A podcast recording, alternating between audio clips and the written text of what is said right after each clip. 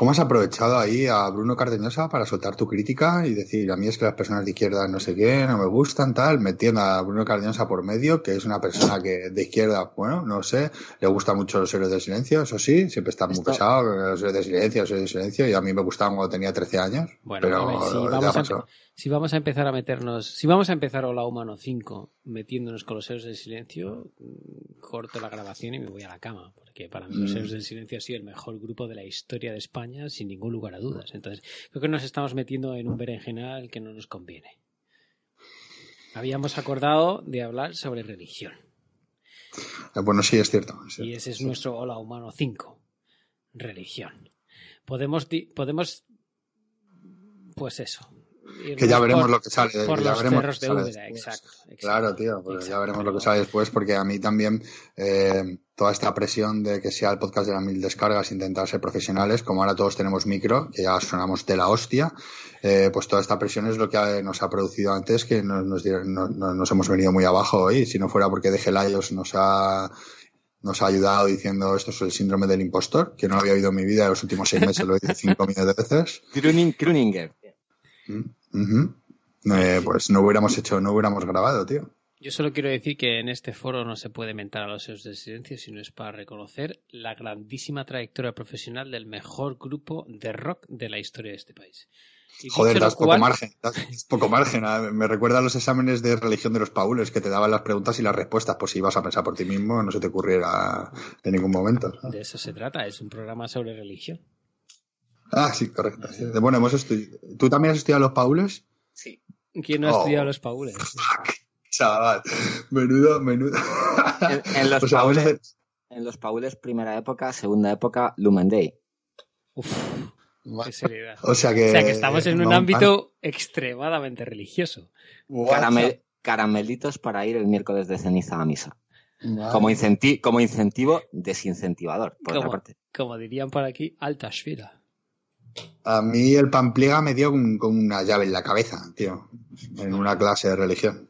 Yo creo que a ti y a muchos como tú, ¿eh? a mí también. Bueno, a mí me intentó dar con una llave en la cabeza, el, el- la llave se quedó exactamente a la altura del estuche que tenía al lado del libro de religión y no me, no me, no, no me llegó a impactar. Pues suerte que tuviste, porque a mí me duele todavía.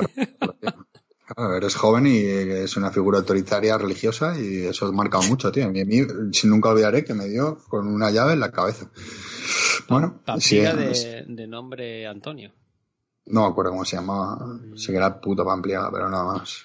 Bueno, yo quería, antes que empecemos a meternos en el berenjenal en el que hemos decidido que nos íbamos a meter, yo quiero hacer una fe de ratas. Perdón. Gracias. Gracias.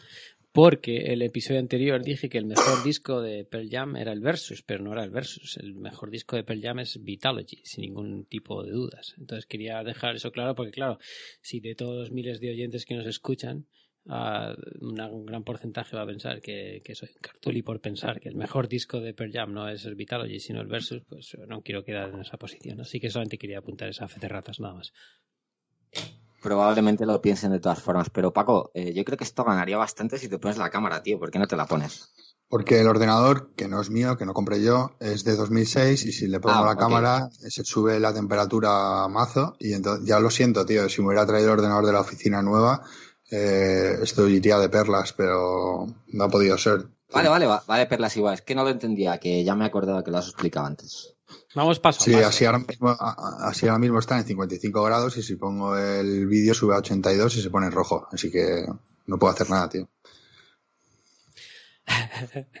Bueno, vaya, quiero decir, vaya pedazo de tecnología que estamos desplegando en este Hola Humano. O sea, nos hemos comprado Sí. micrófonos, estamos sonando como Los Ángeles. Quiero decir, no, no, no. Vamos, quiero, cualquiera que haya escuchado, cualquiera de los 244.312 oyentes que haya escuchado Hola Humano 4, que estén escuchando ahora, Hola Humano 47. 5.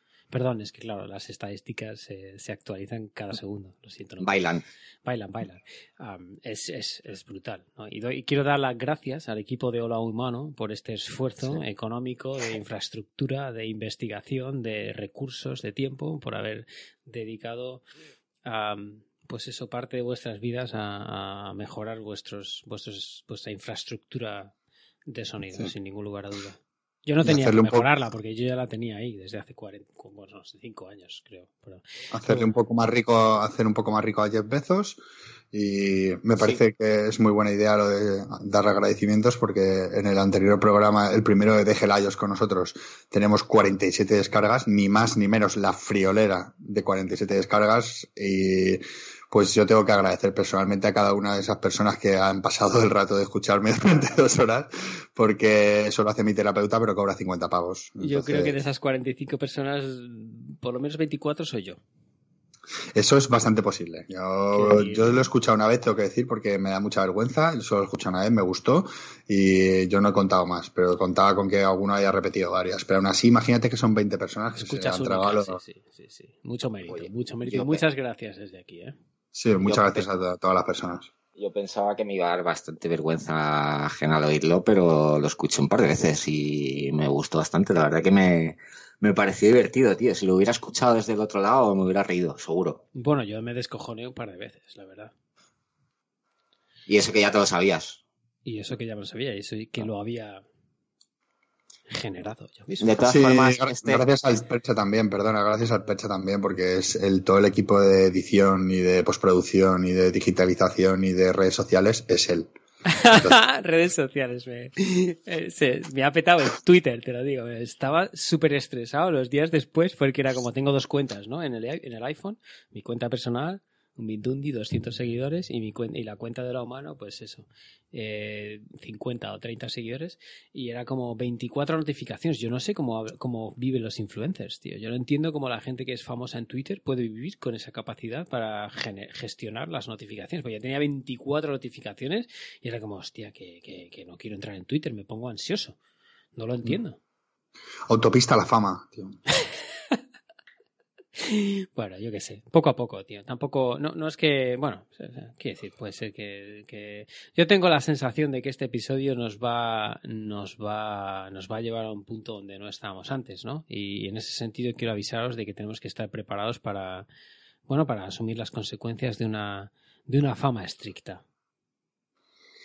Sí, sí, yo ya he buscado en Google cómo gestionar la fama y bueno, estoy en ello, estoy en ello poco a poco. Voy con gafas de sol por la calle y todas esas cosas.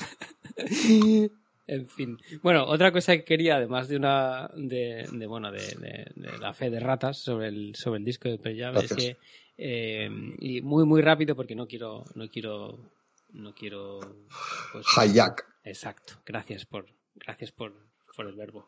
Eh, he dicho que cuando hablamos, cuando, cuando grabamos el Humano 4, habíamos, bueno, hablé sobre el, el libro que me estaba eh, leyendo de Annie Jacobsen, del proyecto Paperclip, de los nazis que, de los nazis que, que, volaron a América para trabajar para los americanos. Eh, bueno, quiero decir que me ha encantado y quiero decir que, que deberíais leeros, tío. me, me, he leído miles de nombres de los que ya no me acuerdo me he tenido que forrar el libro, así como una aventura, me he tenido que forrar el libro con un periódico para no ir en el, en el metro con una esvástica, porque aquí las sensibilidades están, pues eso, muy arriba. y, aprendí un montón de cosas malvadas sobre los las investigaciones que hacían los nazis con otros humanos, ¿no? así que deberíais de darles una, una, bueno, deberíais de leeros el libro, tío. He aprendido cosas como, bueno, como los nazis trataban de averiguar cómo ser capaces de beber agua del mar, porque era donde normalmente caían sus pilotos, en estado, en, momentos en los que había, bueno, pues un drama y los, y los, los pilotos tienen un accidente, la mayor parte de las veces caen en el mar y gran parte de esas investigaciones se centraban en cómo ser capaces de beber agua del mar, porque la mayor parte de los pilotos se morían de sed. Y era súper interesante, ¿no? Como trabajaban para intentar entender el impacto de la presión y de las fuerzas G en humanos. Bueno, en humanos eh, muchas veces lo intentaban en sí mismos, que era algo que de alguna manera, y esto puede sonar un poco políticamente incorrecto, pero de alguna manera te hace respetar a los nazis en el sentido de, bueno, no a los nazis como ideología, obviamente, pero te hace respetar a las personas que estaban detrás de las investigaciones porque eran capaces de investigar sobre sí mismos. Es decir, no solamente investigaron sobre con, con otros humanos, obviamente, sin su consentimiento, eh, provistos por Himmler de los campos de concentración, pero también en sí mismo. Es decir, había investigadores a punto de morir porque decidían que tenían que probar en sí mismos eh, todas esas todas esas investigaciones y es como el, llevar a no sé, me pareció súper interesante el hecho de ser capaz de, bueno, obviamente eh, investigar con otros humanos te da la capacidad de entender, de entenderlo a una escala mayor, pero también ser capaces de, de, bueno, de experimentar sobre sí mismos. Quiero decir, había cierta pasión detrás, tío. Y la pues pasión hay que respetarla. No, obviamente no voy a respetar la, la, ideología nazi, pero bueno, quería, quería, quería comentarlo.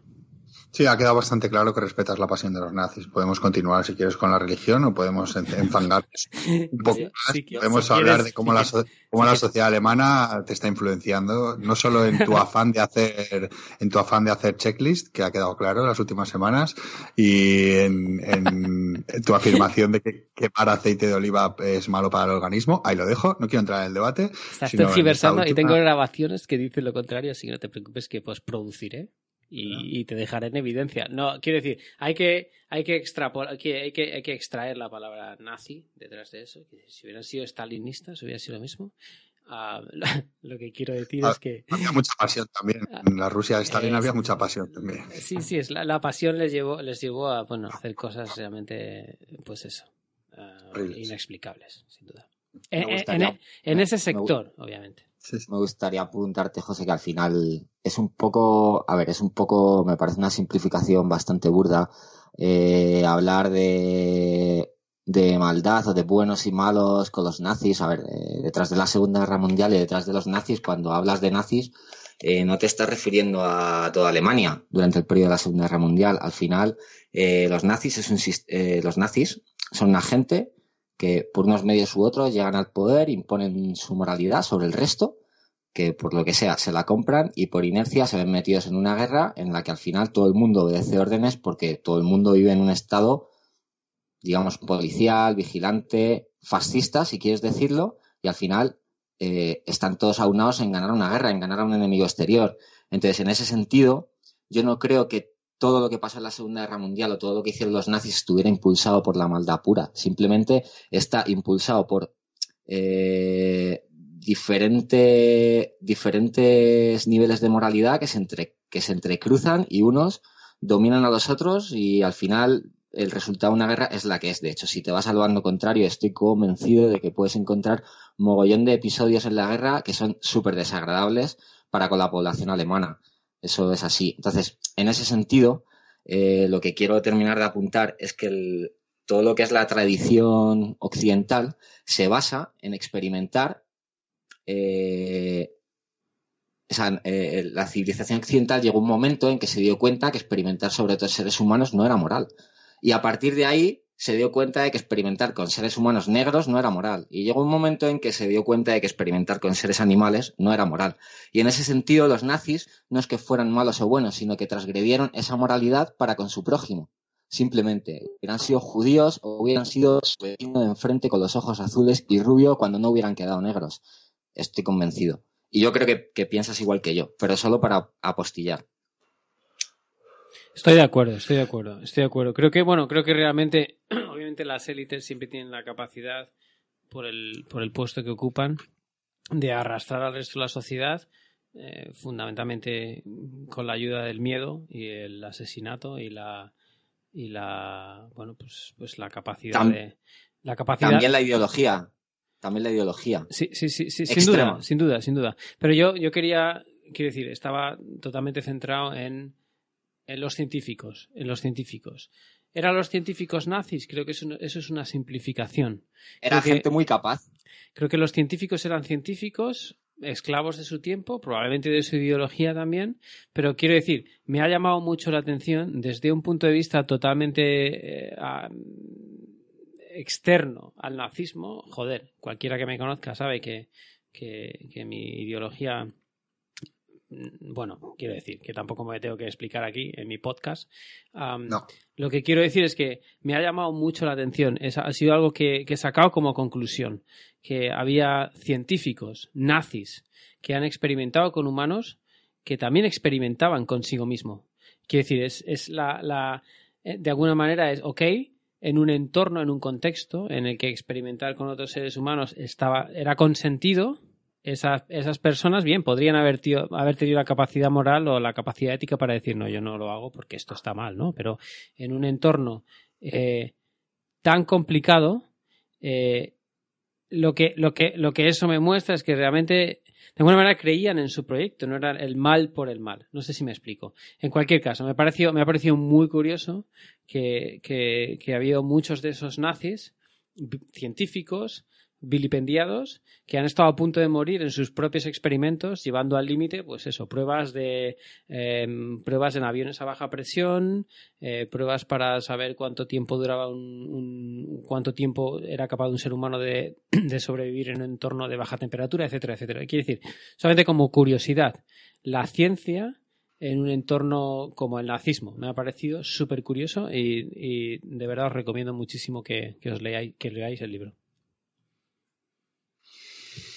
Pues vaya, pues, pues me leeré el libro, tío. Eh, lo del nazismo es que es, una, es que es un colacao. Pues se supone que en Humano 5 hablamos de Jesús, el Cristo y Dios. Entonces, Correcto. el nazismo empieza en, el siglo XIX y la, la, sociedad de Thule y toda esta mierda del pangermanismo y, y la Primera Guerra Mundial influye mucho. La segunda, por cierto, la empezó Alemania, no la empezó nadie más. Eh, entonces, no sé, tío. Que había pasión, Sin está duda. claro. No, no, había, no, pero- había pasión, está claro, pero la pasión está guiada por un sentimiento ultranacionalista alemán en el que ponía a Alemania Uber alles. Y es lo que cantaban. Entonces, no lo dudo. eh, luego el tema científico, pues es otra cosa. De eso, tanto los rusos como los americanos se los llevaron, porque tecnológicamente y científicamente el Ojo, pueblo alemán siempre es- ha sido no, una gente muy... Exacto. Ojo, el libro está muy enfocado hecho- en los americanos, Muy- pero, los, pero hay muchas partes del mismo. libro donde hay literalmente una guerra entre americanos y rusos para ver quién se lleva a los nazis. Ojo, ¿eh? Súper fuerte. no creo de hecho que sean diferentes eh, ni Estados Unidos, la Unión Soviética o, o la Alemania del Tercer Reich, ¿eh? en el sentido de su aproximación a la tecnología y, y sí que es obvio que los nazis transgredieron mucho más esa moralidad. Eh, la Unión Soviética lo ha estado haciendo eh, bajo un secretismo brutal durante todo el siglo XX y Estados Unidos lo sigue haciendo bajo el mismo secretismo, tío. Sí. Sí, lo que pasa que la ideología, o sea, la ideología que surgió en la Segunda Guerra Mundial en Alemania, yo creo que, que es cierto que es una guerra y es una guerra brutal en la que está, todo el mundo está involucrado, tres cuartas partes del mundo y que todos los mandos cometieron atrocidades y todo, todo eso es totalmente cierto.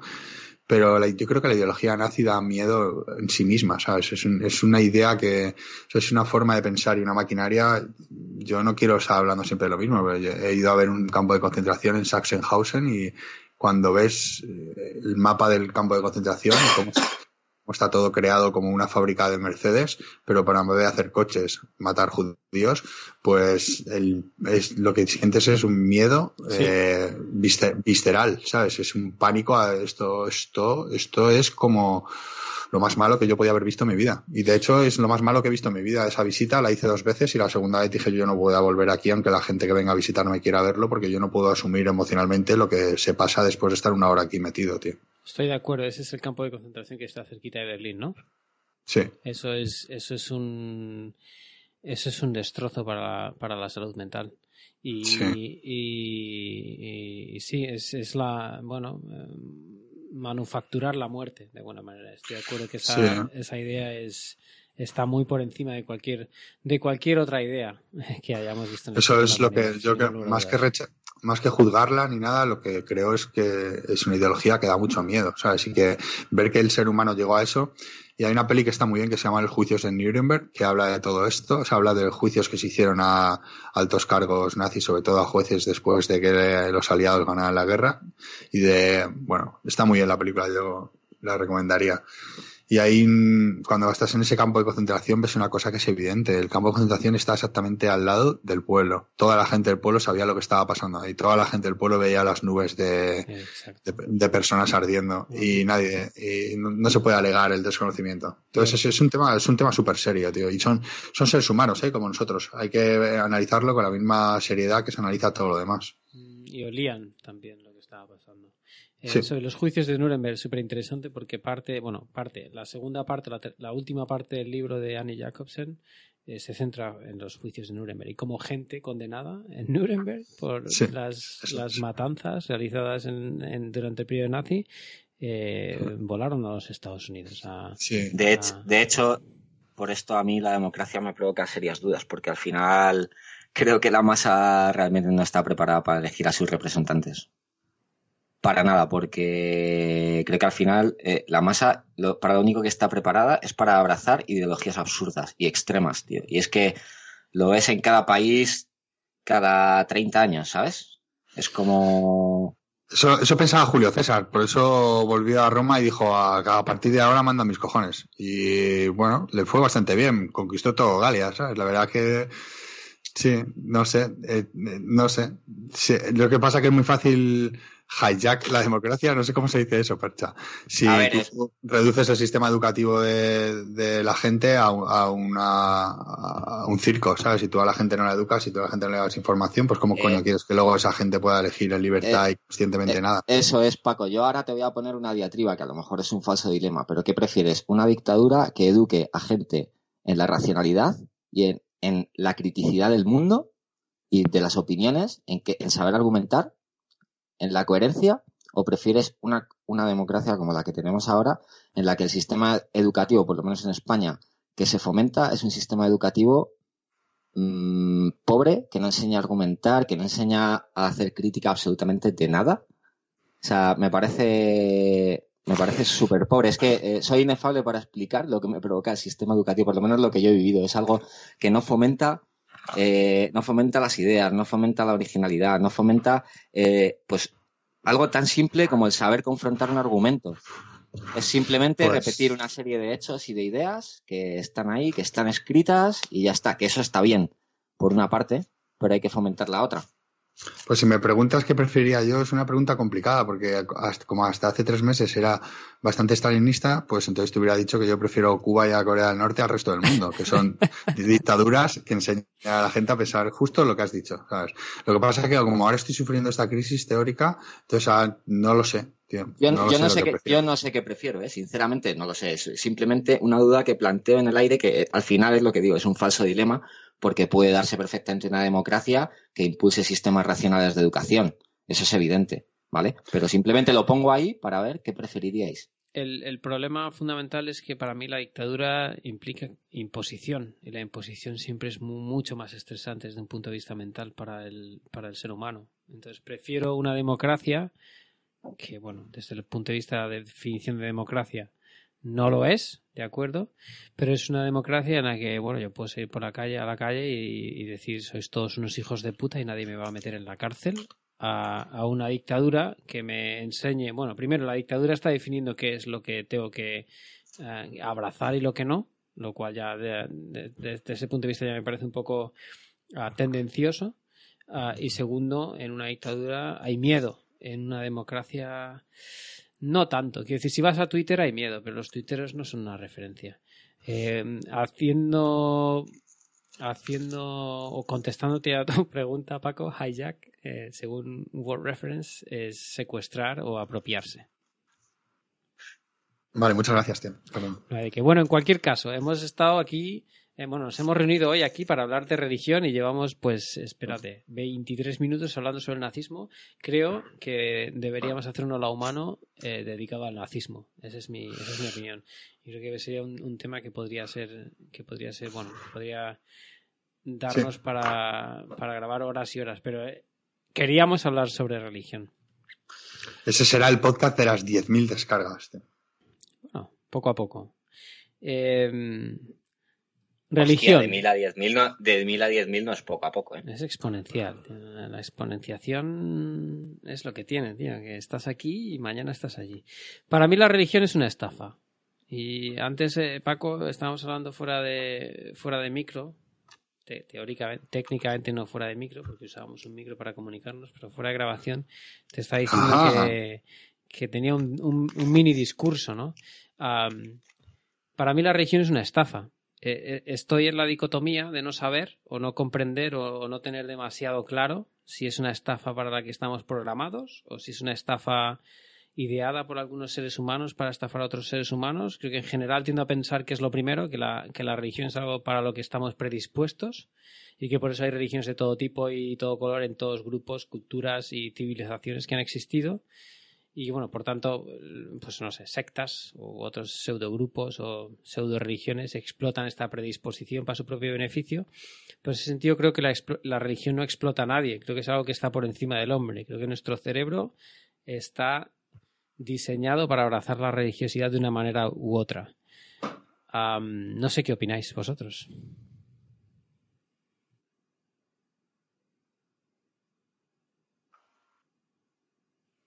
Y deberíais hablar. Sí, yo pensaba, no sé si. Ah, no, de Gelayos no dice nada.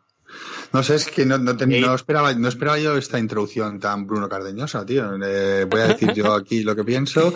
ha quedado, además ha quedado, bastante Bruno porque como es como la religión es una estafa tal y... ¿Me estás llamando Bruno, tío? Sí, bueno, sí, ha quedado un poco ahí. Oído que la meche. Bueno, eh, madre mía, ¿eh? Madre mía. Bueno, eso es lo que opino. Para mí la religión es una estafa, ya lo digo. Eh, es una estafa desde el punto de vista mm, cognitivo, intelectual. Obviamente, no estoy diciendo que la gente. Ojo, e, y eso es interesante. No estoy diciendo. digo que la religión es una estafa. No estoy diciendo que la gente que es religiosa sean estafados. Puede, puede parecer una, un oxímoron, pero realmente es lo que pienso. Quiero decir que por el hecho de que, dado que pienso que la religión es algo para lo que estamos predispuestos, creo que es natural que haya seres humanos súper religiosos. Y por tanto... ¿Y cómo, es posible que sea una estafa a la vez que sea algo para lo que estamos predispuestos? Correcto. Una, una, estafa desde el punto de vista del planteamiento. Es decir, no creo, no creo que haya... ¿Dónde está la estafa? la, estafa, probablemente la estafa sea promovida por la simulación en la que estamos, en la que estamos viviendo, ¿no? o por el teatro. Eh, la estafa en el sentido de que desde un punto de vista, bueno, práctico, bueno, desde un punto de vista práctico la religión tiene obviamente sus utilidades, ¿no? la gente religiosa obviamente es religiosa porque le sirve para algo. Y creo que en eso, de, eso se trata, ¿no? De, por eso estamos predispuestos a la religiosidad, porque es algo que le sirve al ser humano. Le sirve al ser humano para olvidarse de los problemas, le sirve al ser humano para afrontar la realidad tan compleja en la que existimos desde un punto de vista más simplista. Pero desde un punto de vista del planteamiento, para mí es una estafa. Para mí es una estafa pensar que haya, que ha habido un tipo, que realmente es el mismo tipo, da igual que seas judío, que seas hindú, que seas cristiano o católico o, presbiteriano o protestante, eh, es el mismo evento que se extrapola a todas las culturas del mundo que ha venido para anunciarnos que, que, Dios existe y que tenemos que tener cuidado porque, porque Dios nos está vigilando. Desde un punto de vista, no lo sé, no, no quiero decir intelectual, pero desde un punto de vista del planteamiento me parece muy débil. Me parece un planteamiento que tiene muchísimos, muchísimos, muchísimas, muchísimos fallos. Y en ese sentido me parece una estafa. Ah, me parece una estafa lo que hacen, lo que hacen seres humanos que promueven ese, ese, ese sentimiento religioso. Claro, por otra parte, si estamos predispuestos para el sentimiento religioso, es es normal que haya seres humanos que tomen la iniciativa y, bueno, pues O sea, entonces estamos predispuestos para ser estafados. Es que yo entiendo, entiendo, yo creo que la estafa se refiere, y perdona, de os he visto que tenías la mano, lo siento, que te refieres a que las instituciones religiosas son una estafa o algo así, no la religión en sí, sino como las, instituciones. La religión en sí me parece una estafa, me parece que el planteamiento es muy débil, me parece que estamos predispuestos para la religión, pero si lo piensas desde un punto de vista más frío, si lo analizas, eh, la religión no se sostiene. Esa es, esa es mi opinión. Bueno, no sé. También has hablado de, No me queda claro todavía, no quiero tocar los huevos, ¿eh? Pero no me queda claro todavía cómo, cómo, ¿Cómo podemos estar predispuestos para algo que es una estafa? ¿sabes? o sea, entiendo el sentido de que no lo ves claro, pero no te, no te gusta o no te interesa la historia del dios monoteísta, no, no la ves creíble. eso, es algo, eso es algo muy nuestro, ¿no? Muy eurocentrista, porque el monoteísmo es algo que surgió después de que el ser humano fuera politeísta, fuera animista, fuera un montón de sentimientos que has dicho, estamos predispuestos. Vale, estamos predispuestos. Eso yo creo que también es bastante cierto, ¿no? Desde, no sé si los de las cavernas tenían o no religiosidad, porque cuando ves un documental y se ponen a interpretar los dibujos estás interpretando algo de hace 16.000 años o 20.000 o 80.000 y te puedes interpretarlo como te saca de los huevos que te estás equivocando. No tienes ni puta idea de lo que pensaba un ser humano que tiene una cueva, si eso era religión o no, que ya hablamos de lo de los restos estos de Turquía de hace 8.000, 10.000 años, que enseguida habían dicho que era algo religioso porque había Tes y como la T es un hombre sin cabeza, es un dios. Tócate los huevos, ¿sabes? tienes que tener los huevos enormes para decir eso. Pero toda esa gente ya tenía sentimiento religioso. Entiendo que eso vengan predispuestos, pero la estafa, no sé, o sea, mm, entiendo que la estafa es algo que tiene que venir desde que se hace una religión monoteísta que domina. No, la estafa, eh, el concepto de estafa, y perdón, David, ya te dejo hablar, el concepto de estafa me refiero a. Bueno, a un concepto de estafa desde el punto de vista intelectual. Quizás estoy siendo un poco soberbio desde un punto de vista intelectual, pues lo reconozco. Pero no me trago el cuento. Quiero decir, no me trago el cuento que, el teatro, la simulación nos está tratando de, de, de, hacer creer. no, me, no me trago ningún cuento. No, no, no. Es que no estoy hablando de monoteísmo, no estoy hablando de politeísmo. no, no, no, no, no tiene nada que ver. La religiosidad. De hecho, para mí hay una diferencia muy clara entre religión y religiosidad. Odín, no, no te tragas el cuento de Odín, no te tragas el cuento de de Zeus, no te tragas el cuento de no, no sé, Hércules, no te tragas ningún, ninguna mitología. Eh, bueno, para mí hay una, hay una diferencia. Para mí hay una Gandalf, por supuesto, pero no hay Gandalf, sí. hay una diferencia hay una diferencia fundamental entre mitología y religión. Y obviamente no puedes meter en el mismo saco a mitología, religión y a los fuegos artificiales de Gandalf. No puedes hacerlo. no puedes hacer esto. y de hecho deberíamos hacer un hola humano sobre el Señor de los Anillos. Otro hola humano. Vale, ya tenemos dos más. Voy a dejar hablar a David porque es que si no vamos a estar tú y yo hablando aquí hasta el día del juicio final, pero eh, eh, no sé la diferencia que hay entre mitología. No quiero tocarte los huevos, de verdad, ¿eh? no es mi intención hoy, pero no entiendo cuál es la diferencia entre religión y mitología, porque eh, un hindú puede decir que lo de Jesucristo caminar sobre las aguas, cambiar los peces y los panes, todo ese rollo, es igual de mitología que Zeus tirando rayos desde el monte. La religión es la base de la mitología y la mitología obviamente es, son, son los elementos que conforman la religión. Desde el punto de vista del planteamiento, la religión para mí es una estafa. Por lo tanto, la mitología también lo es. Ahora, la mitología es una manera de creatividad del ser humano dentro de un ámbito religioso para el que estamos predispuestos. Eso es lo que yo creo. David, adelante. David los huevos. Que, a ver, a estas alturas del podcast, tío, yo todavía no, no me siento con fuerzas como para sincretizar una, una, definición de lo que, de todas las aristas de lo que yo entiendo como religión, ¿vale? Porque no puedo entender religión como la religión católica o la religión hindú como la, o sea, como la religión hindú como la religión, sino que al final es un compendio de muchos tipos de culto, incluso del aspecto eh, del aspecto ateico o gnóstico, también es una forma de religión, por así decirlo. Es un sistema filosófico de pensamiento que abarca una esencia espiritual, ¿vale? Yo a donde quiero llegar y lo que sí que quiero clasificar es, eh, en base a lo que tú decías, José, pienso que hay tres tipos de personas, ¿vale? Eh, perdonad, a ver, reseteo. Pienso que hay tres, tipos de personas y digo esto en base, José, a lo que tú has dicho de que de si estamos o no diseñados para, ser seres religiosos, ¿vale? Eh, en algún momento de nuestras vidas, ¿vale? Eh, los seres humanos confrontamos nuestro existencialismo de una forma u otra, más tarde o más temprano, ¿vale? Y hay tres tipos de personas que encaran de forma distinta todo esto en un primer lugar, creo que está la mayoría de personas, ¿no? al menos una parte muy importante, su inteligencia, ganas de reflexión y quiero, eh, quiero decir que esto no es superioridad moral ni intelectual, para nada, pero no les es suficiente para advertir que es que no tienen un propósito existencial o si sí lo tienen o plantearse algo en este sentido, por lo que no, han reflexionado acerca de ello, se dejan llevar por la imposición tradicional, sean cultos eh, paganos, eh, sea cristianismo, la religión, culto o secta que te dé la gana, ¿vale? Esa es la gente más feliz al final, porque es gente que se deja llevar y que en algún momento de su vida alguien, ¿vale? Le pone delante una explicación de todo de todo el universo. Entonces no hay nada más fácil que alguien te ponga una explicación de todo un universo porque no hay nada que te haga sentir más seguro que el no confrontar eso de manera crítica, porque si lo confrontas, realmente entrarás en unas fases de miedo. Eh, miedo, eh, no sé cómo explicarlo, ¿no? Soy un poco, estoy un poco dudoso a la hora de, poner palabras a ese, a ese pensamiento, ¿vale?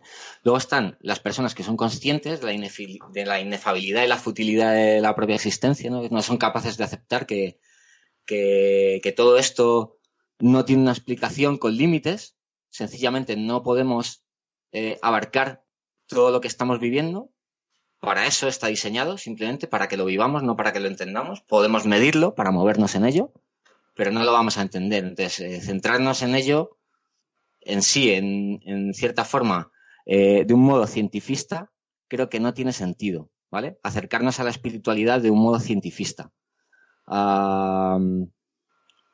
esta visión, ¿vale? De ser conscientes de que, de que tu misión en el universo es sencillamente nada, empuja a mucha gente a la adicción, a la autodestrucción personal, eh, al suicidio. Hay gente que funda religiones para aprovecharse de esto, ¿vale? Que utilizan mitos antiguos para fundar religiones. Yo no sé cómo se fundó el cristianismo, pero me puedo hacer una idea aproximada. Ah, evidentemente, eh, el, culto de Israel no es un culto tan sofisticado como el cristianismo. Al final, el cristianismo ha impulsado sistemas de pensamiento eh, que han llevado a la civilización occidental a donde estamos hoy, ¿vale? Ha sido la base de ello. Y ya te dejo hablar, José. Eh, me queda el tercer tipo de persona, que es gente que es consciente de, la inefabilidad y la futilidad de su existencia, la aceptan, disfrutan de esa contradicción, aprenden lecciones acerca del dolor, porque la vida es dolor, y porque este es que es necesario para el paso vital. Pasan a, a vivir relativizando ese dolor, porque realmente nada es tan importante. Esto es realmente difícil. Yo creo que hay poca gente que lo consiga. Vamos, no sé si en mi vida lograré conseguir algo así. A esta gente, pues bueno, suele acompañarles, por ejemplo, más el éxito a nivel personal, sobre todo, siempre que sean capaces de encontrar motivación, ¿no? Más allá de, tener ingresos o de tener posesiones materiales. Depende del sentido que, le encuentren a, a su día a día. Vamos, que te enciendes un Macafly, coloca, coloca para adelante y te importa toda una puta mierda, tío, a ser feliz. Bueno, a mí me gustaría apuntar un par de cosas. Súper interesante tu digresión, por cierto. Eh, a mí me gustaría apuntar un par de cosas sobre lo que has dicho. Eh, lo primero, no podemos acercarnos a la religiosidad desde un punto de vista científico. Estoy completamente en desacuerdo con, ese, con, esa, con esa afirmación. Ah, creo, de hecho, que es es súper interesante y súper sano intentar explicar con la ciencia, que es lo que nos ha hecho de alguna manera ser conscientes, relativamente conscientes de dónde estamos, saber de dónde estamos, de acercarnos a algo, algo que, que, que impacta, que tiene tanto, tanta influencia en la vida de los seres humanos como la religión. la vida es dolor, no podría haber descrito la existencia mejor. La vida es dolor. Quiero apuntar, quiero apuntar, José, la vida es dolor e inabarcable. Por eso en algún momento de nuestras vidas tú te planteas, hostia, ¿qué es esto? ¿Para qué estoy aquí? ¿Qué estoy haciendo? ¿Cuál es el motivo? Si es que hay un motivo. Sin ningún lugar a dudas. Estoy completamente de acuerdo. La vida es dolor. claro, pero luego nos retro... quiero decir, e-, eso es como la, la, pescadilla que se muerde la cola, ¿no? Porque es como si estamos predispuestos a la religiosidad, la vida es dolor, eso es un hecho, y en ese dolor nos refugiamos en la religiosidad para tratar de que ese dolor no nos amargue la vida, ¿no? de, poder superar de, poder superar la vida de una manera más o menos aceptable. Te contesto, José, y me llevas a donde quería llegar, tío. Eh, la religión es simplemente un instrumento del que sistemas de todo tipo se han aprovechado y han generado para controlar masas que no son capaces de disgredir interiormente y confrontar su propio existencialismo. Entonces encuentran un sistema de pensamiento básico que ofrecer a toda esa gente, que no es capaz de pensarlo por sí mismo, que no es capaz de desarrollárselo para sí mismo. Eso es lo que quería decir. La religión es simplemente eh, un ámbito de todo esto, del que estamos hablando hoy. Y me gustaría también que abarcásemos el tema de la espiritualidad en el ser humano, porque yo creo que sí que estamos diseñados para ser espirituales y que en algún momento nos damos cuenta de la inefabilidad de todo esto, de la grandiosidad de todo esto y decimos, hostia, ¿qué coño pasa aquí? Mi visión personal es otra, la daré en otro momento más adelante. Ahora sigue tú, pero es a donde quería llegar. Me ha gustado mucho todo lo que has dicho. ¿eh? Que lo, he, puesto la cámara para que se me vea haciendo que me estaba gustando.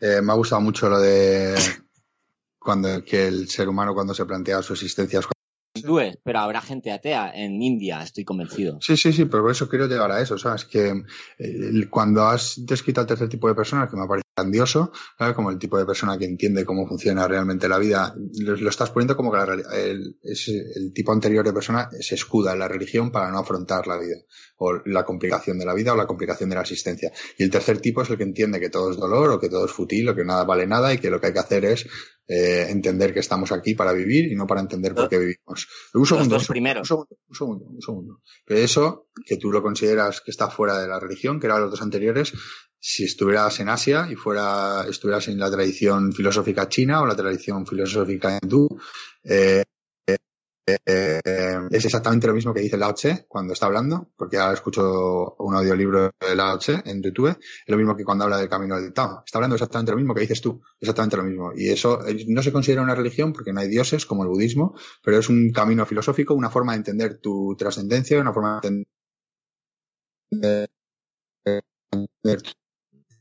si lo sacas del contexto europeo científico, está totalmente fuera de lo que la ciencia puede explicar y lo que os gusta mucho, nos gusta mucho en este programa decirlo que si la ciencia puede explicar o no, porque la Rosa del Viento siempre dicen lo de, oh, la ciencia, la ciencia, entonces es importante decir que la ciencia ha demostrado o no ha demostrado, la ciencia no ha demostrado una puta mierda, eh, ya se me ha ido, ya una puta.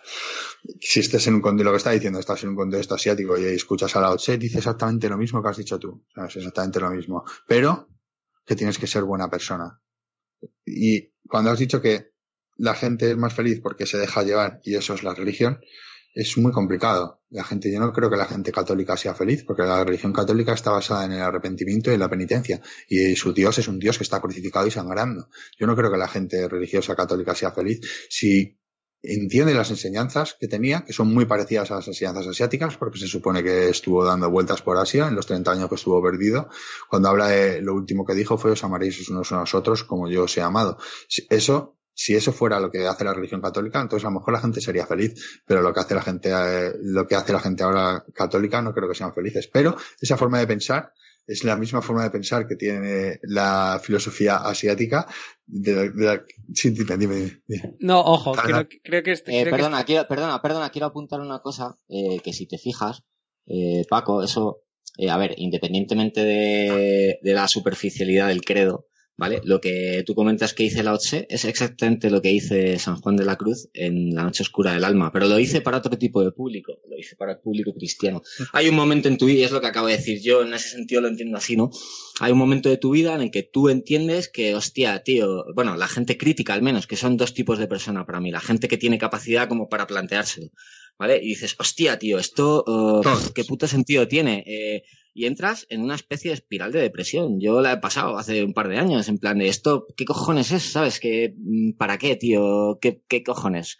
¿Para qué quiero tener 60 años? Pues, a ver, claro que quiero tener 60 años. El sentido es que eh, cómo atraviesas ese camino. Y lo dijo la, lo dice Lao Tse, lo dice eh, San Juan de la Cruz, creo que, en, creo que en cierto sentido lo dice Siddhartha, lo dice eh, San Ignacio de Loyola, lo dice mogollón de gente mística, tío. Y, eso es por algo, ¿sabes? Sí, que seas buena persona y ya está. Ya está. Solamente que seas bueno, que sea, es que todo lo que, todo lo que escribe, Sí, todo se resume a eso, tío. En conceptos que son súper, para mí están siendo súper complicados de entender, porque lo de eh, que tienes que ser amable con todo el mundo y más amable todavía con la gente que te ha hecho algo que consideras ofensivo, es algo que ellos, me, ha costado me cuesta muchísimo entender. Ellos, según yo lo veo, son tú. Entonces, si tú les tratas mal, te estás tratando mal, tío. Eso es. Bueno, tratándote mal a ti mismo, les estás tratando mal a ellos. Si tú llegas viernes y te bebes ocho whiskies como Leonardo DiCaprio en el papel de Once Upon a Time in Hollywood, pues tío, obviamente tu templo lo estás Peliculón. Sí, sí, sí. Eres una partícula de Dios, tío, y eso... yo, eso yo, solo considero... Es que a nosotros nos gusta llamar arte a lo que hacemos nosotros y artesanía a lo que hacen los demás. Y nos gusta llamar a lo nuestro religión y al resto mierda pero, o mitología. Pero, Sí, pero yo lo considero igual. Para ellos es igual de religión que para nosotros. Y, y es una, y es muy difícil. Es algo, lo que, lo que has dicho de que entender cómo funciona esto no lo vamos a entender, pero intentar ser buena persona es algo mucho más difícil que cualquier otra cosa que te ofrece. Y sobre todo es mucho más difícil que cualquier cosa de lo que te ofrece cualquiera de las tres religiones monoteístas. Yo quería, cuando queráis, cuando me dejáis, yo quería llegar a lo del monoteísmo y ahí tengo, tenía preparado algo en lo que tengo que hablar durante 5 o 10 minutos, pero a lo mejor no me da la cabeza para hablar tanto tiempo, ¿sabes? No lo sé. Bueno, a mí me gustaría decir un par de cosas que he estado aquí anotando. He estado escuchando con muchísima, muchísima atención y, creo que, que, que, necesito, necesito apostillar ciertas cosas. Primero, que la ciencia no ha demostrado una puta mierda. Bueno, estamos en Barcelona, en Hamburgo y en Madrid grabando un podcast con una calidad de sonido superlativa. Creo que, creo que algo sí ha confirmado. Segundo, eh, no sé si habéis escuchado hablar de una, de una, bueno, de una rama de la ciencia que se llama la neuroteología, que estudia las actividades neuronales relacionadas con, la, con experiencias subjetivas de espiritualidad, ¿vale? Y que de alguna manera ofrece un, conjunto de hipótesis que explican los fenómenos religiosos y, y, que, y que los fenómenos religiosos asociados a, a extrapolaciones o a, a, personas que de alguna manera experimentan eh, bueno lo que podríamos llamar eh, episodios eh, episodios bueno no sé si paranormales pero de alguna manera religiosos vale habéis apuntado a, a, a, San Juan de la Cruz. Bueno San Juan de la Cruz eh, bueno, la, neuroteología ha estudiado o ha estudiado y ha, desarrollado eh, personajes como San Juan de la Cruz o como San Francisco de Asís, por ejemplo, sufriendo esquizofrenia, un tipo de esquizofrenia que justifica realmente lo que San Juan de la Cruz, lo que San Francisco de Asís eh, observaron y que de alguna manera transmitieron con los métodos. Y en el contexto de la época a las personas que eran capaces de um, consumir esa información en esa época. ¿no? Igual que San Pablo sufriendo de epilepsia del lóbulo temporal, la misma que sufría Juana de Arco, donde los rayos de luz, las auras y demás fenómenos lumínicos religiosos eran muy comunes. O Abraham sufriendo una demencia frontotemporal, eh, un tipo con 77 años, donde todos los síntomas de su religiosidad coinciden con, con esa demencia frontotemporal. Quiere decir que... Es que eh, lo de Juana de Arco no sé si fue un ovni, ¿eh? Bueno, en cualquier caso, de, decir que la ciencia, de, quiero decir, solamente sugerir que hay que dejar la ciencia fuera de esta ecuación me parece de alguna manera tendencioso, si no ofensivo. Nada más. Lo que quería solo, solo, solo, quería decir, es muy pequeñito. Eh, pero, eh, a tu colega, el Joey Rogan, que tanto te gusta, le encanta hablar del DMT y de cómo cuando se mete DMT logra un grado de espiritualidad y una. De hecho, el si lo escuchas de su primer podcast ahora ha cambiado y ahora realmente es una buena persona y antes no lo era. Y, pero, ¿por qué no puedes asumir que la misma ida de pelota que tienes cuando te tomas eh, DMT es la misma que un fallo cerebral, una enfermedad cerebral o algo así te puede provocar para que llegues a ese punto en el que el cerebro entra en lo que parece entrar en una comunión con algo que no existe delante de él, pero que parece que realmente lo está viviendo y Cualquier... Escucha, Paco, ¿qué es, otra, ¿qué es el sueño sino un estado alterado de conciencia en el que sí, entras todas las putas noches? Sí, sí. Y del que no Correcto. sabemos una mierda. Y que, y que tú no tienes eh, base material para diferenciar qué es real y qué no. Entonces, ¿Por qué tú... es irreal un sueño? ¿Y por qué es real pues esto? Eso es lo que estoy diciendo. Es que no tienes ninguna base. No. Eso puedes hacer, como, puedes hacer como en la película que gira así una peonza, puedes hacer lo de la claro. película, pero realmente no tienes ninguna forma de demostrar que esto claro, es tío, la, más real la, que ninguna otra cosa. La vida sueño, Calderón de la Barca en la vida de sueño se plantea la esencia de la realidad. ¿Qué cojones es un sueño? ¿Qué es esta realidad? ¿Qué, qué es lo que es real? ¿Lo que puedo tocar o lo que puedo sentir? ¿Lo que puedo soñar? Sí, sí, sí. Y, Pero bueno, que, que aunque esa gente cosa. tuviera, aunque esa gente tuviera esquizofrenia, esa gente tuviera alguna, algún tipo de problema en el cerebro, eh, yo creo que sus experiencias místicas, pues son experiencias místicas, ¿sabes? Y no, no sé, no tampoco que, yo no quiero decir que la ciencia no haya demostrado nada en, el sentido de, creo que lo ha dicho antes muy bien tu hermano, la ciencia no tiene nada que decir en el tema espiritual, porque son dos temas que van totalmente separados. Una cosa es tu creencia y otra cosa es lo, lo que materialmente puedes hacer en este mundo. Pero lo que, a lo que yo me refiero con que no han demostrado nada es que cada, se da por sentado que los estándares de la ciencia de a día de hoy es la base sobre la que montamos el mundo y cada 50 años se rompen y se crean unos nuevos. Entonces hay que ser mucho más flexible a la hora de entender que lo que sabemos es lo que podemos, lo que da buenos resultados matemáticamente, nada más. Luego tardamos mazo de años en entender de lo que estamos hablando. También no entendemos qué significa la mecánica cuántica, pero estamos haciendo ordenadores. Es una movida.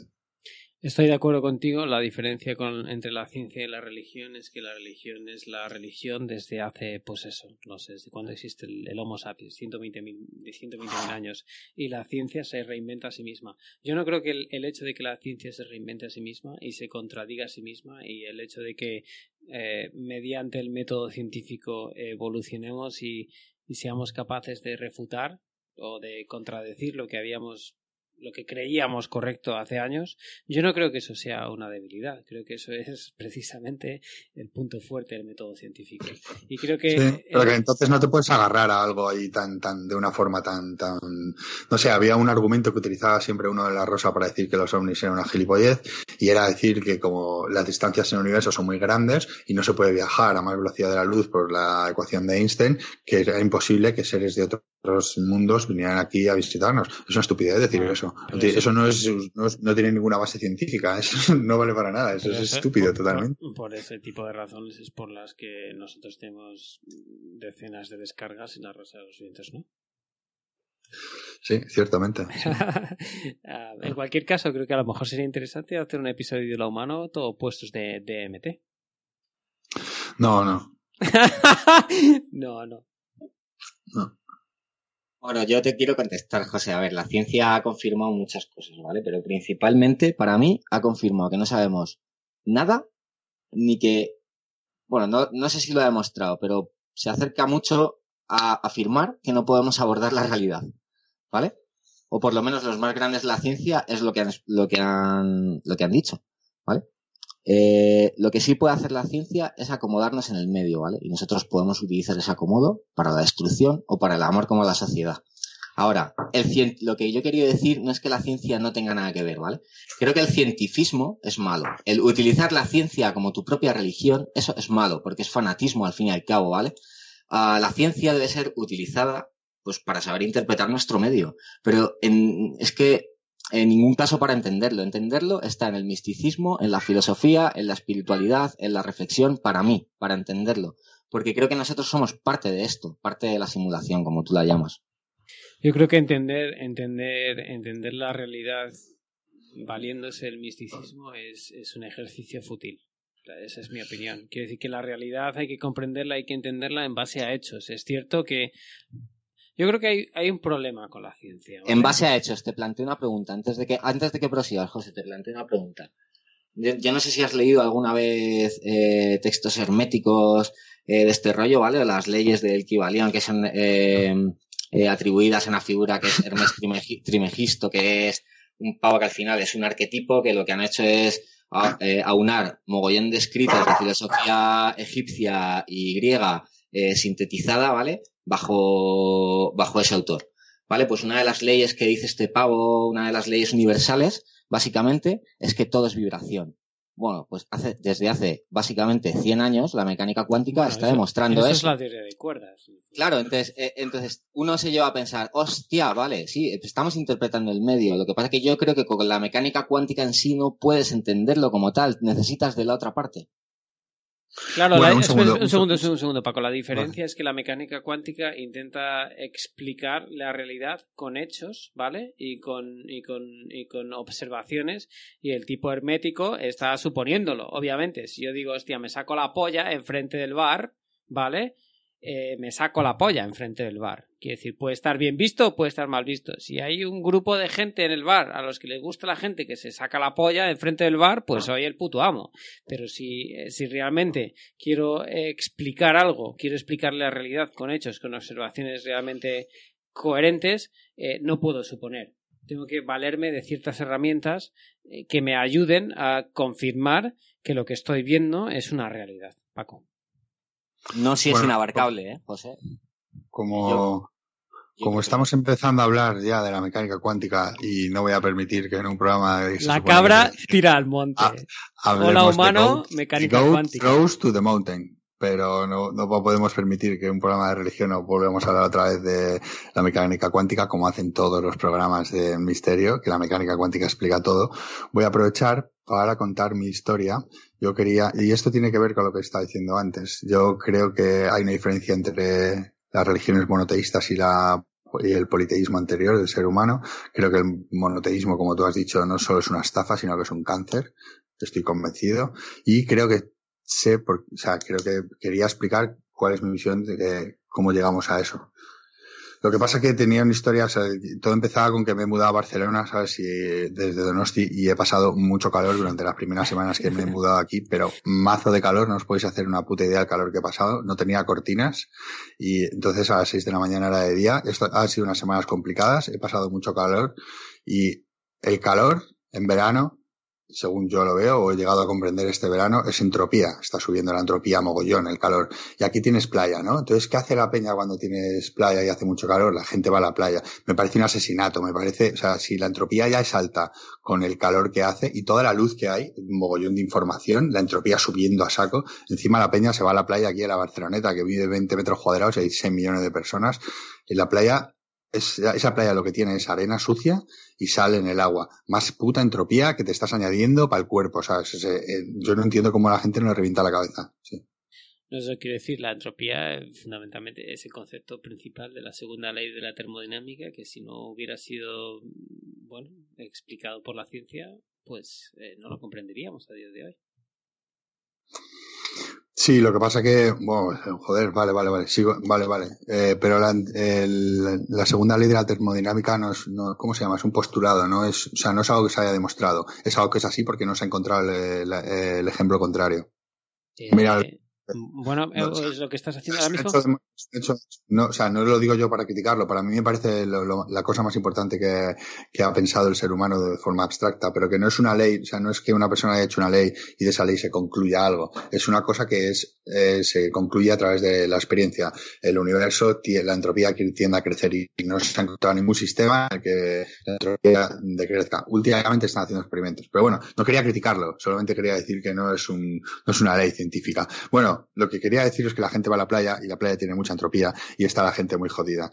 Y además de que la gente, la entropía te está subiendo, lo que he visto mucho en la playa de Barcelona, que en la playa de Donosti también había, es mucho postureo. Hay hasta unos gimnasios en, en la arena donde la peña va y se pone a hacer deporte a 32 grados, según Google Feels Like 35, con un 85% de humedad y hacen ejercicio ahí, lo que me parece un ejercicio de ego impresionante. Y ahí es donde quería llegar, ¿sabes? En el verano con la entropía tan alta y todo el postureo que hay, promoviendo una, una hinchación del ego brutal, eso, eso es lo que hace cuatro mil años en Mesopotamia hizo que el hijo de puta de Abraham creara el monoteísmo, porque el ego y la entropía son los dos enemigos del ser humano para ser feliz.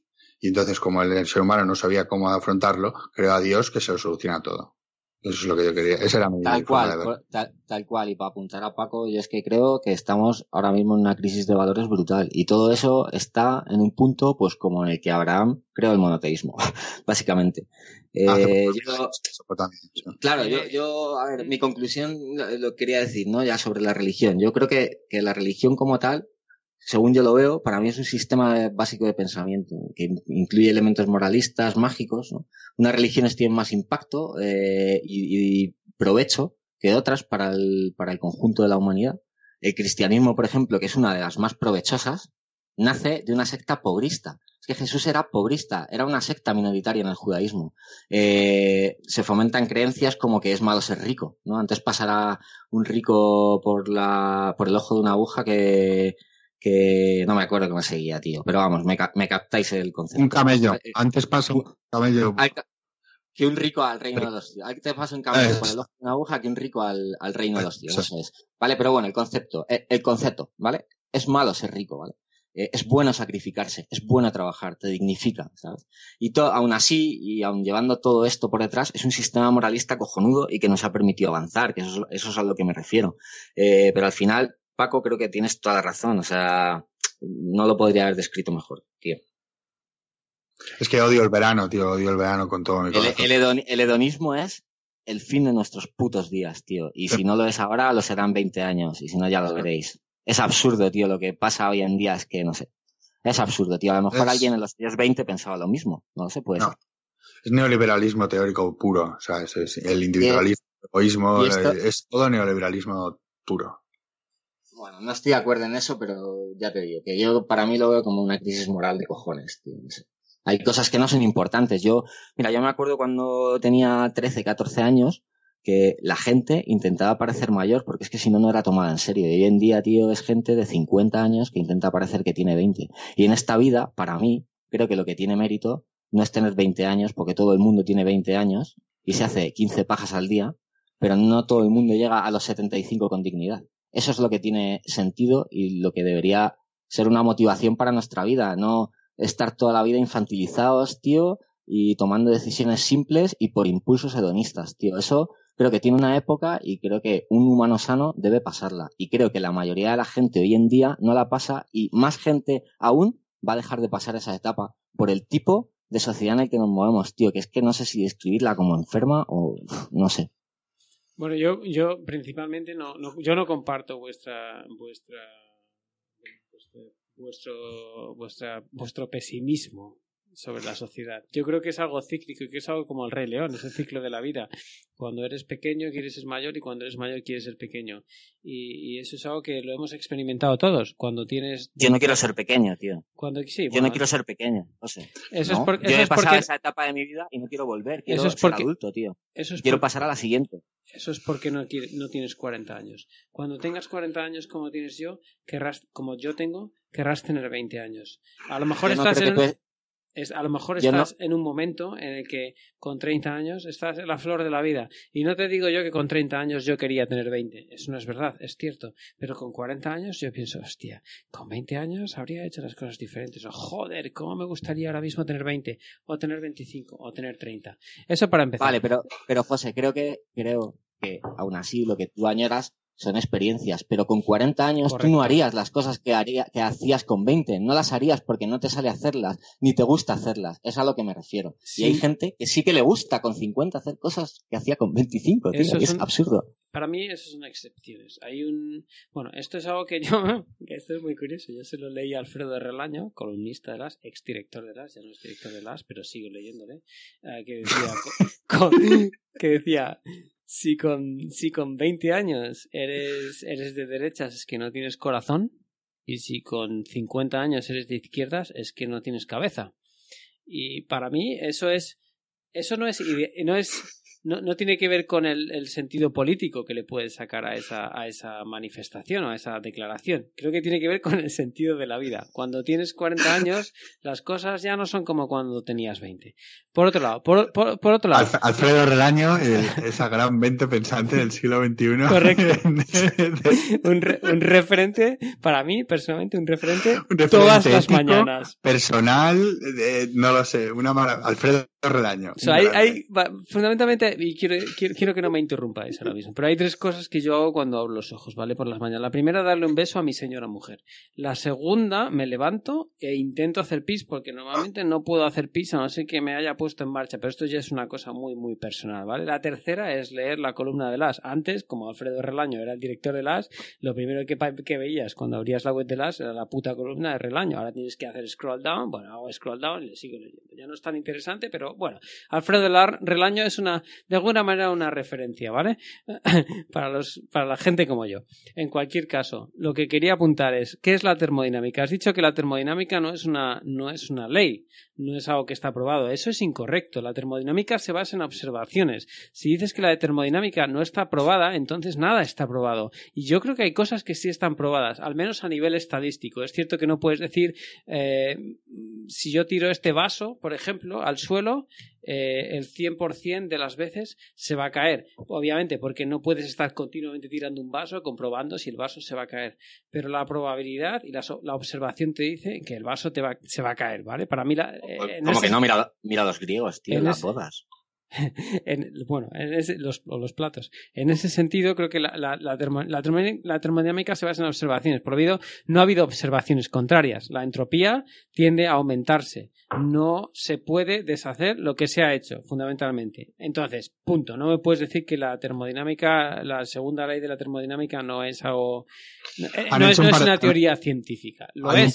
Me siento ignorante ahora mismo porque eh, creo que entiendo entropía como un concepto totalmente diferente, así que por favor, si me ilustráis. La entropía. ¿Qué, entendéis como entropía? Bueno, la entropía es la, la, la, tendencia que tiene el universo al puto caos, fundamentalmente. es decir, no, obviamente. No, decir, no es puto caos. Bueno, y, al or, y al orden a la vez. No, no es, correcto. Desorden, es lo contrario desorden. del orden, es el caos, es el desorden. Pero, es decir, el, pero la... el desorden forma orden, tío. Ni, ni, y está en, es... Eso puede ser una religión. Podemos fundar una religión, entonces empezar a... Vamos si a ver. Un segundo, si, si, tienes un papel y la mitad es negro y la mitad es blanco, eh, la entropía es súper baja. Cuando esto, al final. ya lo cantaron los Rolling, tío. Esa es, es, es, es la cultura au pair. La entropía siempre tiende a crecer. Quiere decir que al final se mezclará el negro con el blanco y será un papel gris. La entropía, la, la entropía es que tú estás en casa y tú no haces nada y la casa se ensucia. Eso es la entropía. Y por, mucho, y por mucho, y por mucho que intentes, la casa se va a ensuciar. E incluso puede ser lo suficientemente responsable como para limpiar todos los martes. Pero el miércoles la casa va a estar más sucia que el martes y así sucesivamente. Esa es la entropía. Es decir, si, si quieres negar la entropía, estamos, estamos negando la realidad. Y si negamos la realidad, cierro el Skype y dejo de grabar o la humano. Porque desde no, mi punto de vista no, no podemos, no, no, podemos negar el segundo principio de la termodinámica. Lo siento mucho.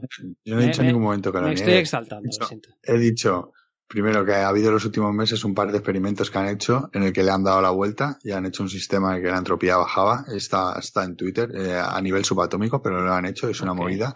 Y lo otro que he dicho es que el, el, que crea algo que va en contra de la entropía es el dios monoteísta, porque el dios monoteísta eh, no envejece nunca, es el que crea orden out of chaos. Entonces, es, un, es justo va al contrario de cómo funciona el universo. Es la religión monoteísta crea un sistema para entender algo que va en dirección contraria. De acuerdo. Entonces, si alguien ha creado en el laboratorio algo que, que que revierte la entropía, quiero saberlo y debería estar en las notas del programa. Y segundo, el hecho de que la religión monoteísta vaya en contra de la entropía, obviamente, refuerza la teoría de que la religión monoteísta, como cualquier otra religión, es una estafa.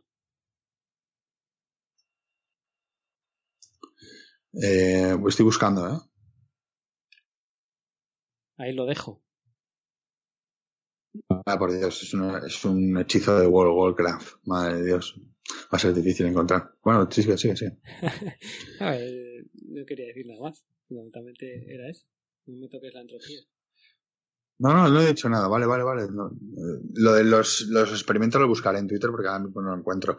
Si quieres, ya podemos dejar de hablar de temas tan tan seriosas que llevamos una hora y cuarenta y ocho de podcast. Parecemos los de los de la Rosa de los Vientos haciendo por cada tesora y podemos empezar a hablar del tema de si el Real Madrid es un equipo de derechas o no. Yo creo que ese es un tema que no deberíamos tocar desde mi punto de vista. El Madrid es un Pero equipo. Si es un equipo una relación directa fútbol. entre el Real Madrid, Albert Rivera y la derecha, o no. Si ah, hay, si es, hay una hay una relación directa entre Adolf Hitler, um, Himmler, Stalin y pues no sé, Pablo Iglesias. ¿La hay? Jo. Mm, Porque es lo mismo. No sé. Entonces, eh, Stalin sería Hitler y Pablo Iglesias sería Himmler. Ahí ya me has pillado, tío. Ahí ya no tengo mucho, no tengo muy claro. Es lo que quería decir. Um, quiero, apuntar una, quiero apuntar una cosa, José. De la entropía como creadora de orden. Tron. Eso es, ver, eso podemos, es sencillamente po una contradicción oh, y no voy a permitir que, que en este foro se contradiga la segunda ley de la termodinámica. en esta, casa, en esta voy... casa se respeta la segunda ley de la termodinámica. ¿Dónde están los papeles de la paella? ¿Dónde están los papeles de la paella? Así, pesar, aquí, se, aquí se respeta la segunda ley pesar, de la termodinámica. A pesar de, la, a pesar de la identificación entre la entropía y el desorden, hay muchas transcripciones de fase, transiciones de fase en las que emerge una fase ordenada y al mismo tiempo la entropía aumenta. En este artículo se muestra que esta paradoja se resuelve haciendo una interpretación literal de la famosa ecuación de Boltzmann S igual K log W. Podemos verlo en la segregación de una mezcla tipo coloide, por ejemplo, cuando, cuando el agua y el aceite tienden a separarse. Toma ya, Romerito. Bueno, cuando Si el no agua y el, podemos ac- hablar de cuando el relaciones agua y el coloides, aceite, entonces ya claro. entramos en otro campo totalmente. No, pero Hola, pero- humano, había- relaciones había entendido ese- coloides. había entendido ese concepto en base a un cuento que había leído, leído de Asimov. Ah, pero la, la- el agua, vamos a poner las cosas claras. Quiero decir, el agua y el aceite separándose y no fusionándose no tiene absolutamente nada que ver con la segunda ley de la termodinámica. Tiene que ver con la química, química, bueno, química básica del universo. Es química, quiere, quiere- quiere decir valencias y covalencias y, y peso atómico y peso subatómico. No mezclemos las churras con las merinas, por favor. Si vamos a negar la segunda ley de la termodinámica, apagamos y nos vamos, señores. Te voy a añadir, también en la cristalización de esferas duras, cuando agitamos naranjas en un cesto, estas se ordenan de forma espontánea. Eres un mamón que estás leyendo artículos de manera displicente en la Wikipedia y eh, claro, contra eso no se puede luchar. Pero... Es que el ejemplo del cesto de naranjas, el ejemplo del cesto de naranjas es bastante duro porque es cierto que si tú es quitas el irrebatible. cesto de naranjas, Ah, pero el cesto de naranjas no es infinito. Quiero decir, el cesto de naranjas, no es ilimitado. tío, has movido, el- has movido el cesto. Incorrecto. El Tienes. ¿Cuántas naranjas tienes? 10, 20, 30, 40, 50, 60, 70, 80, Si 100 ti- naranjas si en un cesto. Dos, se ordenan. Si tienen, sí, Una claro, se ordena. pero no puedes comparar dos, dos naranjas en un cesto con el universo donde estamos. Quiero decir, vamos a ver. Hola, humano 5, naranja. Vamos a ver. Quiero decir, vamos a ser serios y a no postular estupideces, por favor.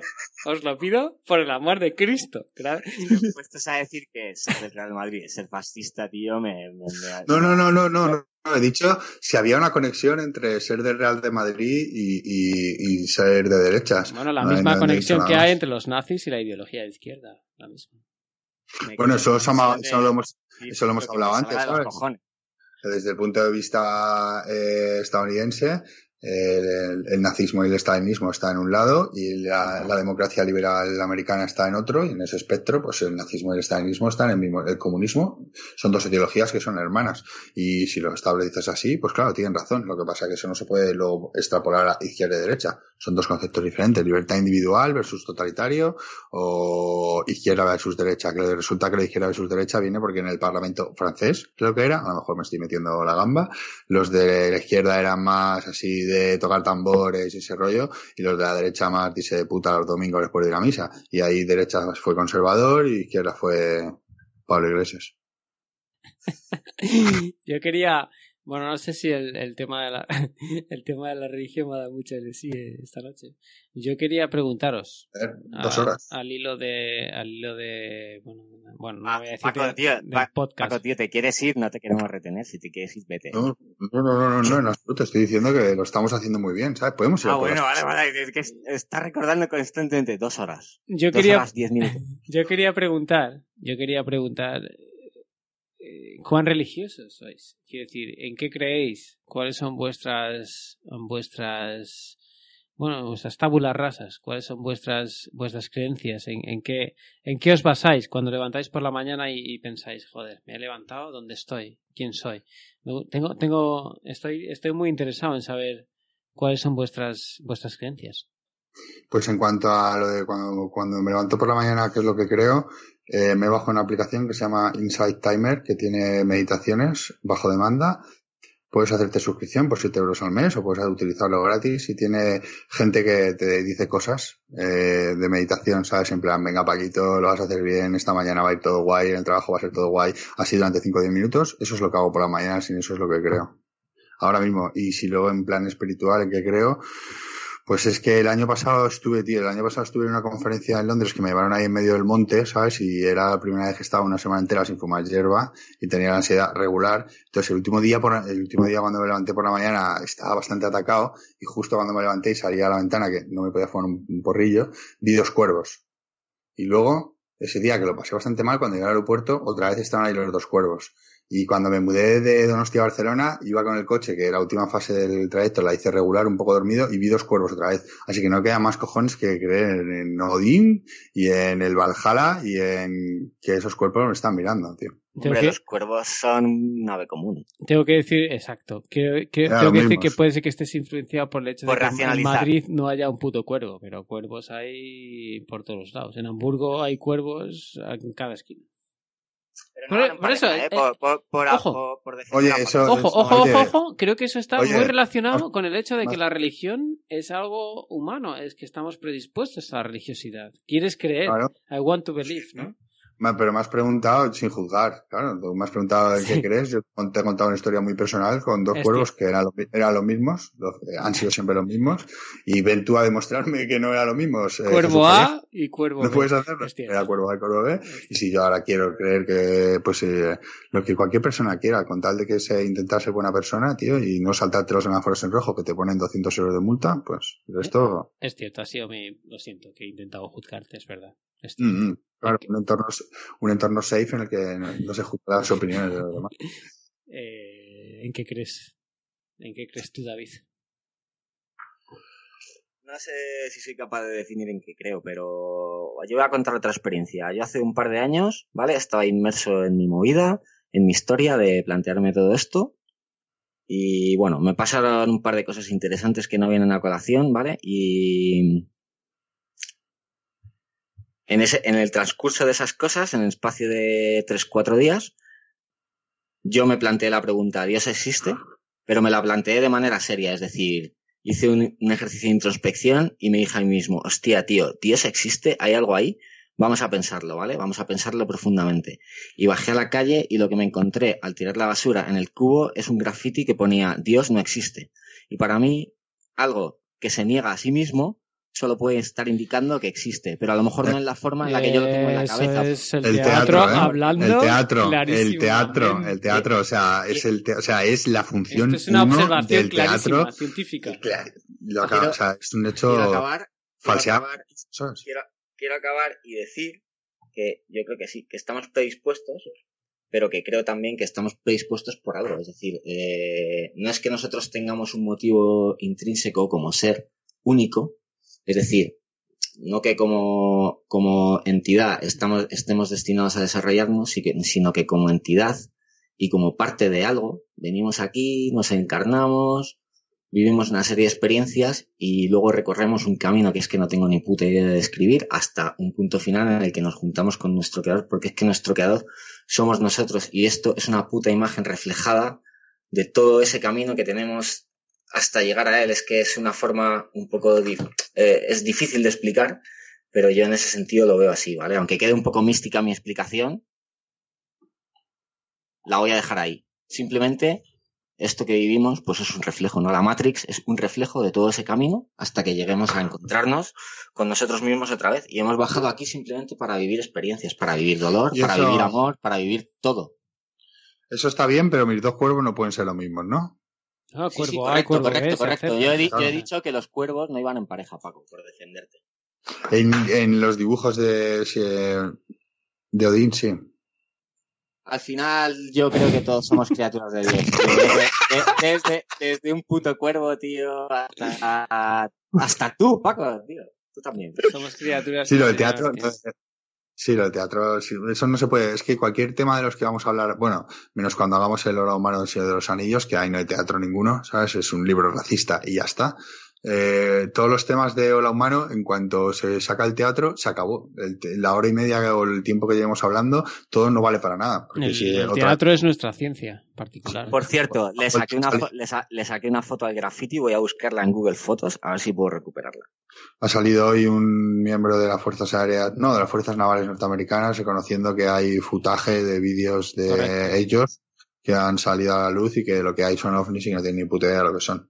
Bueno, quiere decir que, eh, bueno, eh, lo, hemos dicho en Twitter, no necesitábamos una confirmación, pero es súper interesante el hecho de que la Armada de los Estados Unidos haya salido diciendo que hay grabaciones de objetos volantes no identificados y que no pueden explicarlo. Es súper interesante. Obviamente, eh, quien, quien, se refiera, y bueno, ya nos metemos en. Creo que quizá podríamos grabar una aula humano sobre el fenómeno ovni per se. Sería súper interesante. Es que cuando hablas de ovnis, la gente realmente cree que estás hablando de extraterrestres. y es, muy, muy, muy, muy, muy equívoco. Exacto, Es muy equívoco. El, ovni, el, fenómeno ovni es, está muy, muy mal interpretado. Eh, y te digo una cosa, cosa seria, ¿eh? Cosa seria y más relacionado con más relacionado con nosotros de lo que nos creemos y yo personalmente para mí creo que también tiene una causa externa que utiliza eso que llamaba Jung el inconsciente colectivo para moldearse de forma impersonal de forma personal en base a arquetipos que tenemos en el inconsciente y en base a arquetipos personales también. Por eso por eso todas las personas ven cosas similares pero nunca son iguales tío. Aunque tengan aunque aunque tengan en la aunque tenga la misma experiencia, es decir, en el mismo espacio de tiempo, la misma experiencia. Dos tíos ven a un ser, uno lo ve un poco más calvo que el otro. Me explico. Al final es todo igual, es similar, pero diferente. Te explicas. Y es un libro que le recomiendo a todo el mundo. Carl Jung, Arquetipos del Inconsciente Colectivo. Increíble. Ahora, para mí hay una función externa. La naturaleza, no tengo ni puta idea. A lo mejor es que me gusta creer en que hay una naturaleza externa. A lo mejor es que la ciencia también ha demostrado que hay, no sé, cuántas dimensiones por encima de la nuestra, 15 o 16, constatadas. Y además no pueden ser sin la nuestra y las nuestras no pueden ser sin ellas. Entonces, a lo mejor es tu religiosidad ya habéis hablado de cerebro hablando por ti mismo. Ya habéis hablado de mecánica cuántica, ya habéis hablado de navecitas, ya estaréis contentos. Sí. Correcto. Muy bien, pues yo creo que, bueno, poco más se puede hablar. Eh, hemos, hemos hablado sobre religión, hemos hablado, bueno, hemos, hemos definido los próximos temas de Hola Humano, Hola Humano, el Señor de los Anillos, Hola Humano Nazis, Hola Humano eh, OVNI. ¿De qué, quieres, ¿De qué quieres que hablemos en Hola Humano especial Señor de los Anillos? Humanidad, hedonismo. Ese es un buen tema, tío. Humanidad, hedonismo, antropología, bueno, hay un montón de temas sobre, sobre qué queremos hablar en el, en el, en el, en el, en el amor del Señor de los Anillos. Bueno, yo creo que hay muchas cosas que hablar sobre el Señor de los Anillos. Creo que hay muchas cosas ah, que hablar desde un punto. Perdón, sobre el Señor de los Anillos, disculpas, que no te había entendido, tío. Desde un Saltaba ahí mi, mi, mi, libro, mi speech sobre mi libro y ya está. ¿no? desde un punto de vista. Claro, que es lo que hablábamos antes, ¿no? No tenemos, no tenemos 20 años no, te has leído a Tolkien, El Señor de los Anillos, y te has leído la historia de Gandalf y de, y de Bilbo y de, y de Frodo. Ya tenemos la capacidad para interpretar qué es lo que quería Tolkien decirnos, o, que, o cuán esclavo era Tolkien de su sociedad, o por qué ese, ese universo que creó Tolkien era el que creó y no era otro, ¿no? Y creo que en ese, en ese sentido tenemos material para interpretar el universo del Señor de los Anillos para vanagloriarnos de la gran obra que creó Tolkien para criticarle, ¿por qué no? Y para, bueno, en definitiva, charlar un rato sobre, pues, desde mi punto de vista, uno de los mejores libros de la historia de la humanidad. Sí. Vale, vale, vale. Me parece una, me parece una idea estupenda. Creo, parece correcto? Creo que, creo que deberíamos de hacer un brainstorming para, para definir cuál va a ser el próximo de la humana. Me parece muy bien. Quizá es una buena, es un buen momento para, de, para, bueno, para preguntar a los oyentes, ¿qué queréis oyentes? Estos, estos decenas de miles de oyentes que van a Ningún podcast más.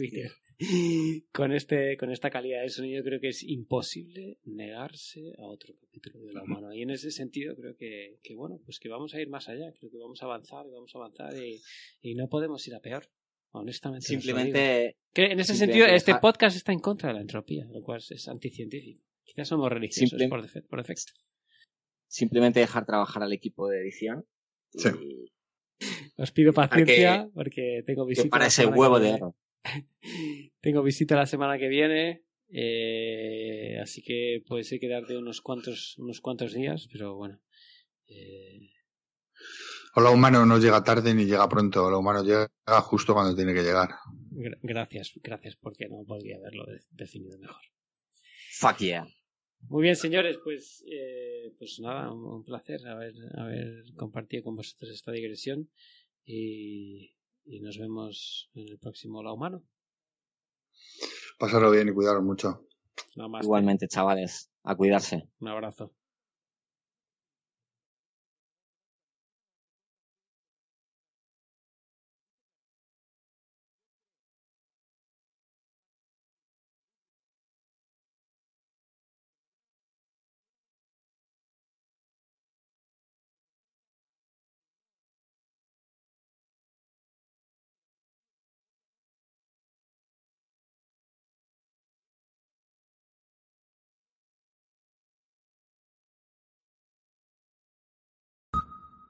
Cuando queráis.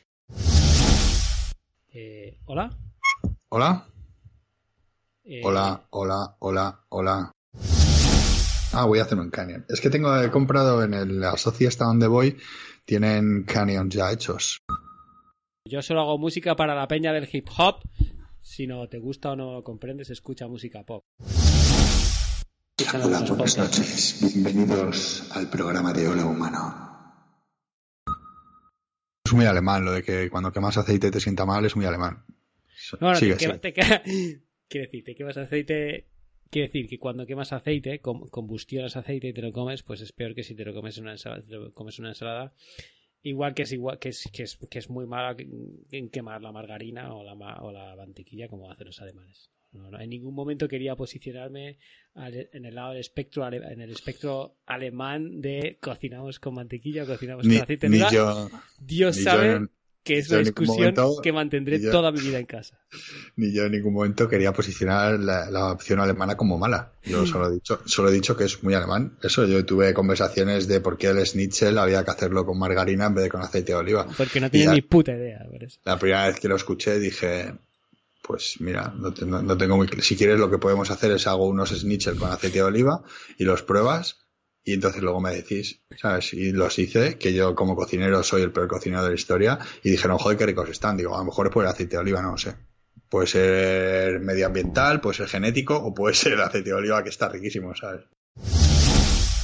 Pues porque lo- los usuarios de Mac sois así, en cuanto no hay un botón gordo en el centro que hace todo, os está perdéis. claro, Está claro. Está claro, tío. Si hablo de calles, hablo de marrones. Si hablo de nenas, hablo de morenas. Si hablo de competición, hablo de coronas, marrones, morenas, coronas.